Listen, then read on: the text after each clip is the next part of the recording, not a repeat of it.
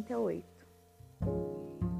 Falai vós realmente de justiça, ó congregação? Julgai corretamente, ó vós, filhos dos homens? Sim, no coração trabalhais a perversidade, cessais a violência de vossas mãos na terra.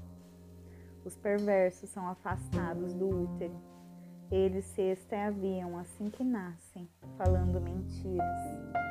O seu veneno é como veneno para uma serpente. Eles são como a víbora surda, que tapa os seus ouvidos, que não ouvira a voz dos encantadores, nunca encantando tão sabiamente. Quebra-lhes os dentes das suas bocas, ó Deus Quebra os grandes dentes dos leõezinhos, ó Senhor. Deixai-os derreter como águas que correm continuamente. Quando ele curar o seu arco para ativar suas flechas, sejam como cortar em pedaços, como uma lesma que, de, que derrete.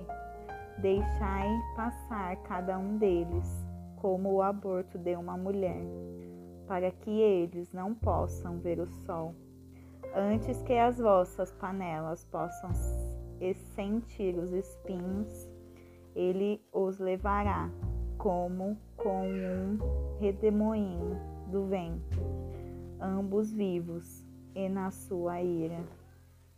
O justo se regozijará quando vir a vingança ele lavará os seus pés no sangue dos perversos. Então um homem dirá: verdadeiramente há uma recompensa para o justo.